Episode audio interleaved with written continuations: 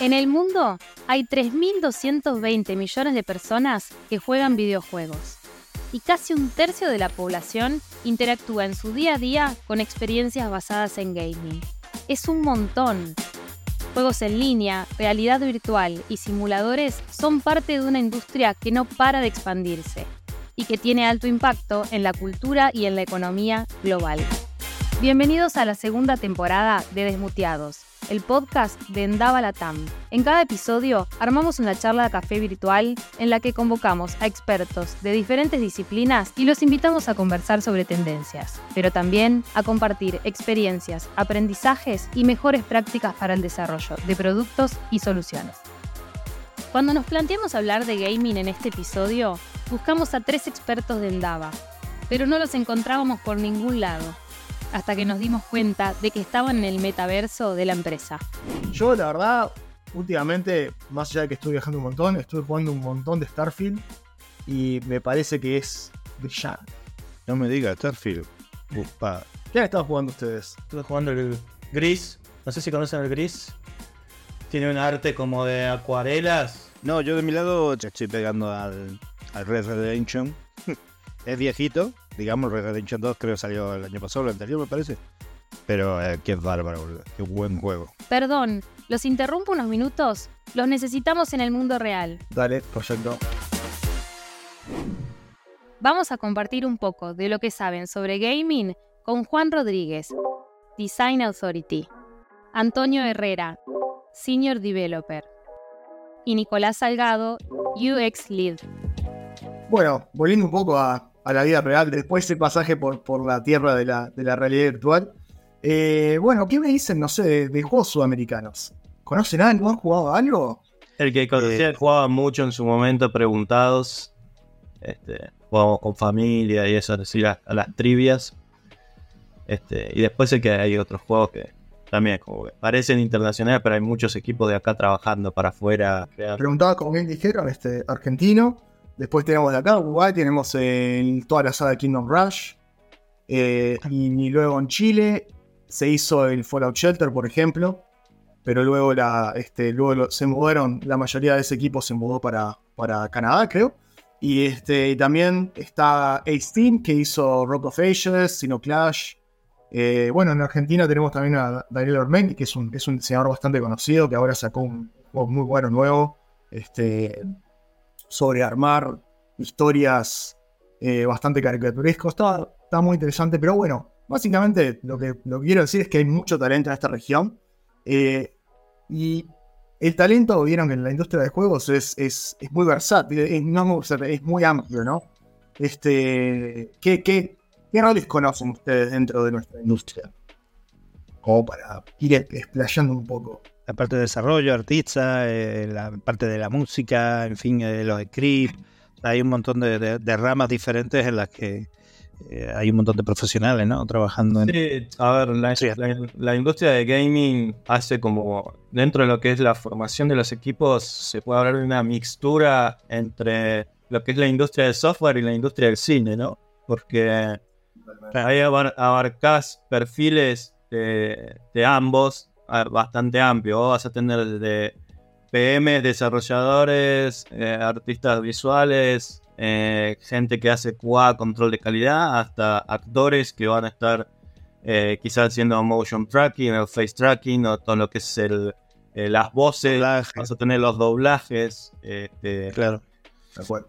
y después mucha gente de efectos especiales. O sea, ahí es, es una mixtura, una fusión como de las dos industrias y más que nada los que son como triple A. Que si uno logra eh, llegar al final y ver los créditos, se van a dar cuenta la, la cantidad de gente que trabaja ahí. inmenso. ¿Cómo te das cuenta de que una industria que empezó simplemente por la idea del entretenimiento hoy en día abarca mucho más que entretenimiento, ¿no? Abarca educación, abarca eh, mejora personal, ¿no? Abarca psicología, terapia, tratamiento. Está. eh, es, eso es un, es un- es un testamento de lo, que, de lo que es la industria, ¿no? A nivel de crecimiento. Aparte, tenemos que, tenemos que considerar que es una industria que arrancó en, a principios de los 80. Quiere decir que no tiene ni siquiera 50 años. Y lo que ha avanzado es increíble, ¿verdad? Se ha convertido en una industria que, que más dinero genera eh, en lo que es entretenimiento.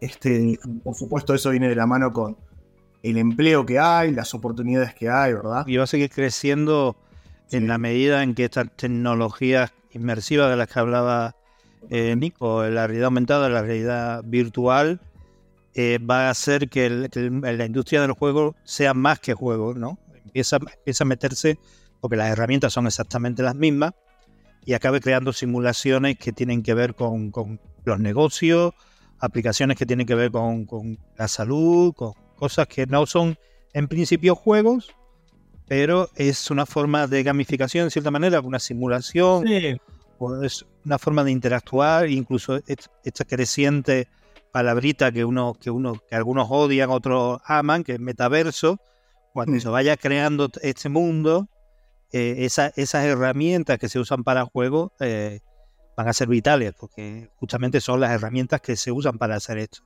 Y el Podemos- crecimiento de la industria, el crecimiento, la demanda de, de- de gente que trabaja en esto, en, en esto y en, en lo- todas las vertientes que hacen falta para crear ese tipo de, de universo, ¿no? Que son las que hablábamos antes. Podemos decir que el gaming trascendió la barrera del entretenimiento, ¿verdad? Sí, yo creo que sí. Abre otras, otras puertas, ¿no? En interacción, nada, de Ujú. vivir el mundo.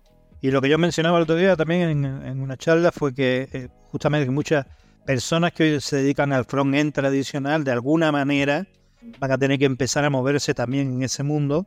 Pero en definitiva, cuando eso sea popular y, y llegue incluso a reemplazar nuestros celulares, cosas que hoy no podemos ni pensar, pero, pero está ahí, ese futuro está cerca.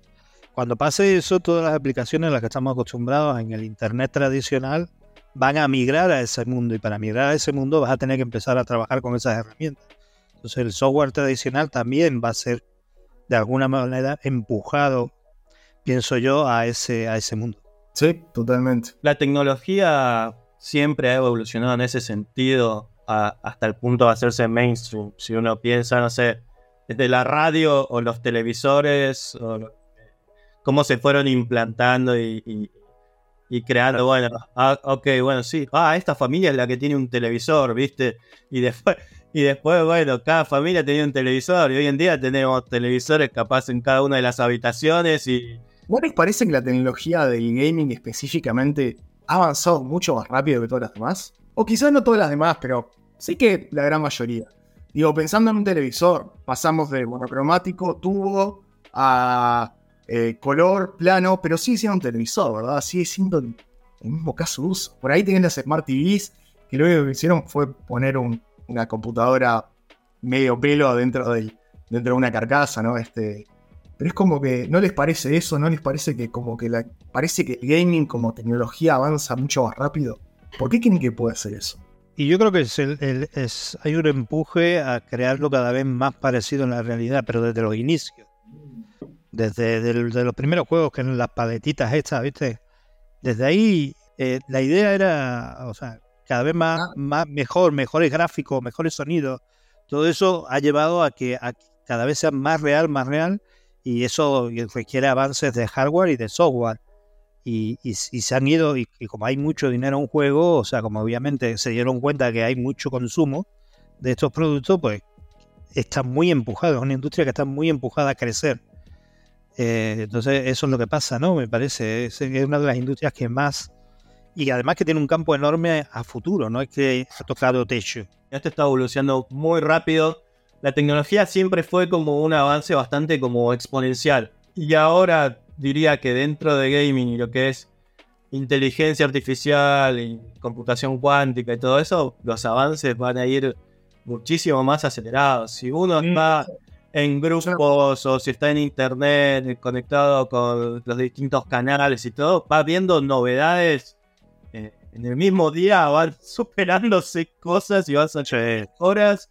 Y esto ahora se hace así y así. Y es, eh, es muy interesante. To- toda esta tecnología que hablábamos, estas maravillas de realidad virtual, realidad mixta, o incluso eh, la unificación de, la, de la tecnología en la vida cotidiana, todo esto depende de, bueno, lo que vos mencionaste recién, Nico, la inteligencia artificial, que claramente es algo que ahora está pegando fuerte.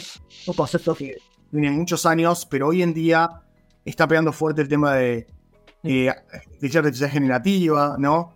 Este, ¿Cómo ven que, que afecta a la, a la industria esto? ¿Qué- cu- ¿Cuáles son los beneficios, los peligros? ¿Qué creen?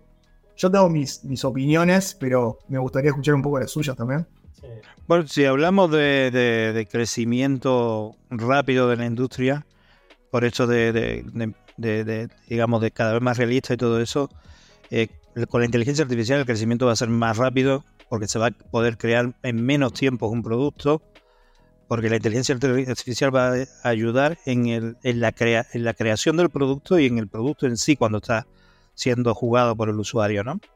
Eh, pero sobre todo la creación del producto va a ser abismal, algo que un producto que a lo mejor tardaba 3, 4 años, a lo mejor va a tardar meses y va a tener la misma calidad que, hace- que ese- Esa es la gran pregunta. ¿Va a tener la misma calidad? Esa es la, esa es la gran pregunta. La pregunta del millón de Bueno, dólares. la máquina sola no lo hace, o sea, van a estar los mismos artistas y las mismas, las mismas personas que hicieron el, que hacen el producto en cuatro años van a estar ahí detrás.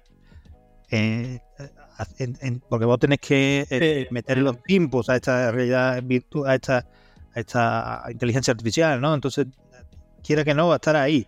Va a haber un control de calidad igual que antes, o sea, Sí, sí. en algún tema que va a ser más rápido, pero bueno. La inteligencia artificial es un compañero más adentro del equipo y va a ayudar a acelerar los procesos de trabajo. Más allá de que vos después decías in- integrar inteligencia artificial dentro del juego, dentro de los personajes, o sea, los NPC eh, van, a- van a empezar a tener, a ser mucho mayor inteligente, lo cual le- le- va- van a contar con mucha mayor inteligencia, lo cual le va a dar mucha más naturalidad al momento de, de nosotros interactuar con ellos dentro de un juego. O sea, eh, está integrada La narrativa. juego, la, claro, la narrativa y dentro de un juego y dentro del proceso de trabajo. la narrativa del juego va a ir cambiando en runtime, justamente con una inteligencia in- artificial detrás diciendo, bueno, este jugador es más de este lado, más de aquello, hace una analítica en runtime y, y va, y va a ir cambiando. O sea, van a ser juegos que van a, a ser adaptados al, al jugador Claro. de una manera que no que antes no, no sé. O sea, de alguna manera hoy día también se hace eso en algunos juegos, pero esta inteligencia Eh, artificial va a ser muchísimo más rápido. si vos estás jugando un juego que es narrativo, donde el mundo es lo principal, un juego como Skyrim, donde es necesario que esté todo hecho a mano, porque, porque está hecho con un propósito y está hecho, y esa es la, justamente, es la parte principal del juego, es el mundo que te, que te mete para adentro, el lore, y si eso lo terciarizás a una, a una inteligencia artificial, por ahí no tiene el mismo sabor, ¿verdad? Que si está hecho por una. Entonces, yo creo que la inteligencia artificial como herramienta de desarrollo es muy bueno para cubrir esos huecos, esas cosas que a veces uno está jugando un juego y dice, che, me falta un poco acá, y es porque se concentran en todo lo demás. Uno de los mejores ejemplos que puedo dar es el Outer Worlds, eh, un gran RPG de Obsidian, excelente RPG, corto, pero profundo. Tiene muy pocas, muy poca, muy poca, este, muy poca expansividad, es un juego corto, pero tiene un montón de caminos alternativos y, profundiza un montón en la relación de, los personajes, de las jueces, etcétera, etcétera. Y fue justamente eso. Ellos sabían, tienen un equipo limitado, no pueden hacer un juego de 80 horas y que tenga la profundidad que ellos estaban buscando. Prefirieron poner profundidad encima de este, longitud o eh, contenido extra que sea secundario.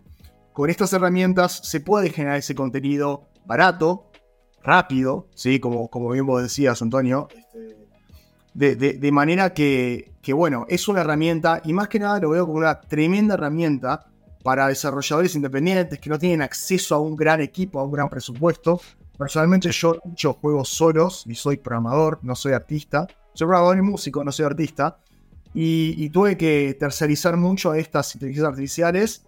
Eh, no lo considero trampa sin- porque considero de que, esas, de que esos esfuerzos, esas, esas secciones, eran vitales para entregar una, una experiencia decente, por lo menos, ¿verdad? O sea, puedo tener know-how mecánico, de game design, de programación, de, pero si, si me quedo corto en la parte de presentación, no es lo mismo, se pierde mucho valor, ¿verdad? Entonces estas herramientas son muy útiles para eso, para prototipar con mejor calidad, eh, para acelerar los procesos. Eh, no, eh, eh, otro ejemplo que tenemos con este tema de, que estamos hablando de la inteligencia artificial en la industria, en, nuestra empresa, ¿no? En Endava, fue hace poquito el, Innovation Lab, ¿no? Acá en Rosario, por ejemplo, el, proyecto en el que yo estaba, el Innovation Lab no es otra cosa que, una especie de, especie no, es un hackathon eh, dentro de la empresa en la que la gente propone diferentes proyectos y bueno, apuntando siempre a ideas innovadoras. Y es un concurso además, eso. Sí, sí, sí, es un concurso interno. De, empresa.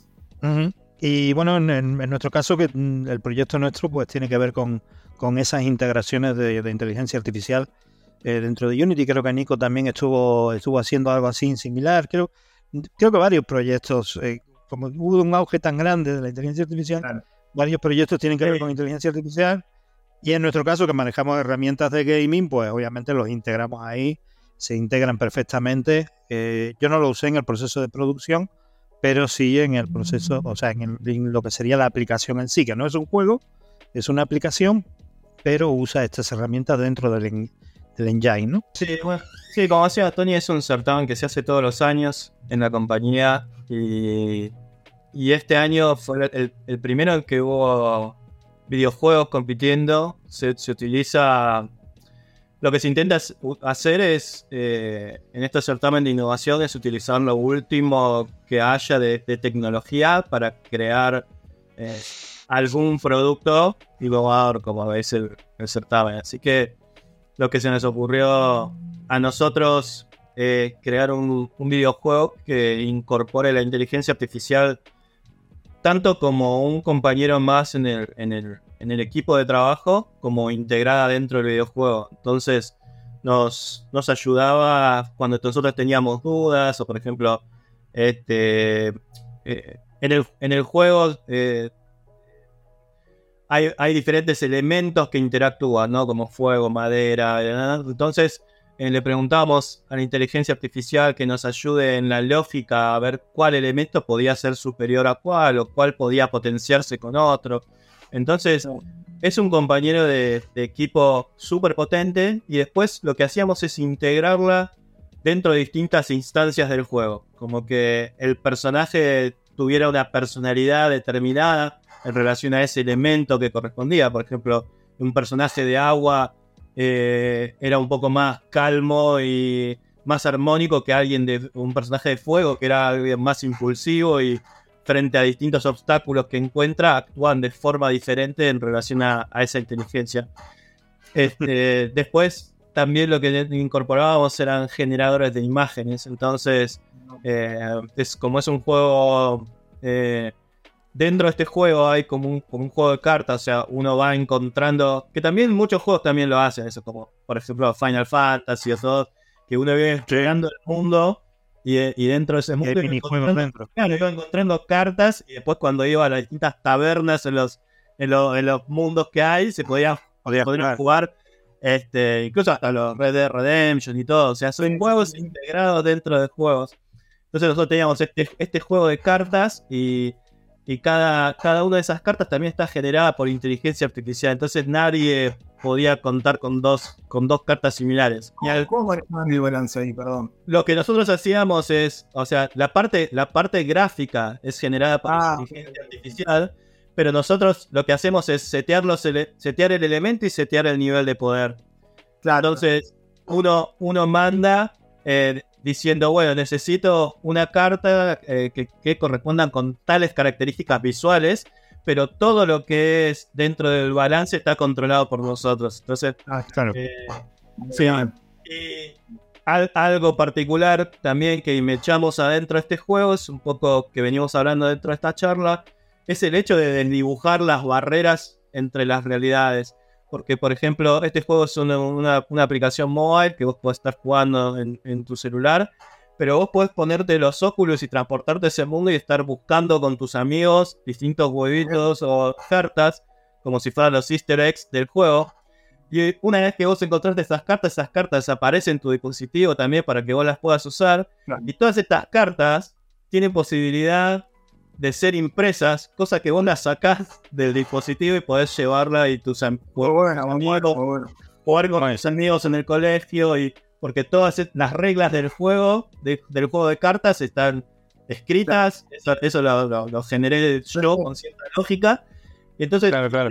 imprimiendo las cartas que cada uno de los nenes va encontrando a medida que va jugando el juego, puedes llevarlas y jugar con amigos. Y, y tiene esa, Y ese de- magia, esa magia de ir desdibujando las realidades, ¿no? Que bueno, yo me meto dentro del juego, o controlo el juego, o saco elementos del juego y los uso en la vida. Entonces, era un poco la idea de, del Innovation. todo esto de estos proyectos de innovation, de gaming, están muy impulsados por las comunidades dentro de Endava. Tenemos comunidades de todo, eh, incluyendo obviamente desarrollo de juegos. Comunidad que ahora estamos integrando para desarrollar justamente la capability, ya que la empresa está apostando muchísimo a lo que, a lo que se viene, ¿no? De gaming, el, el- el futuro. El futuro de gaming y el presente de gaming. Así que bien, vamos, vamos bastante fuertes hacia este, hacia este horizonte de, de gaming, apostando mucho y también apostando al talento en Latinoamérica. Gracias por acompañarnos en este episodio de Desmuteados, el podcast de Endava Latam. Escuchaste a expertos de diferentes disciplinas conversar sobre tendencias y compartir sus experiencias y aprendizajes. Te esperamos en el próximo episodio.